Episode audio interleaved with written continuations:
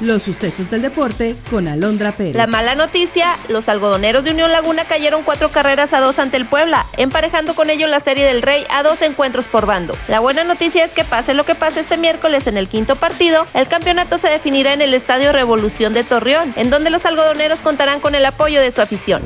La selección nacional no pudo vencer al equipo 74 a nivel mundial según el ranking de la FIFA y ni el doblete de Raúl Jiménez pudo lograr que México venciera a Uzbekistán. El cuadro de Jaime Lozano terminó el primer tiempo con marcador en contra de dos goles por uno. Para el segundo tiempo el Tri revolucionó, pero un error del portero Guillermo Ochoa al minuto 92 le dio al equipo uzbeco el gol del empate, quedando el marcador final empatado a tres goles. Confirmado, Aaron Rodgers se perderá el resto de la temporada con los Jets de Nueva York a consecuencia del desgarre del tendón de Aquiles izquierdo que sufrió al inicio del primer partido de la temporada. Una resonancia magnética confirmó la lesión que padece el coreback cuatro veces MVP de la NFL. La lesión se produjo en apenas su cuarta jugada con los Jets, su nuevo equipo.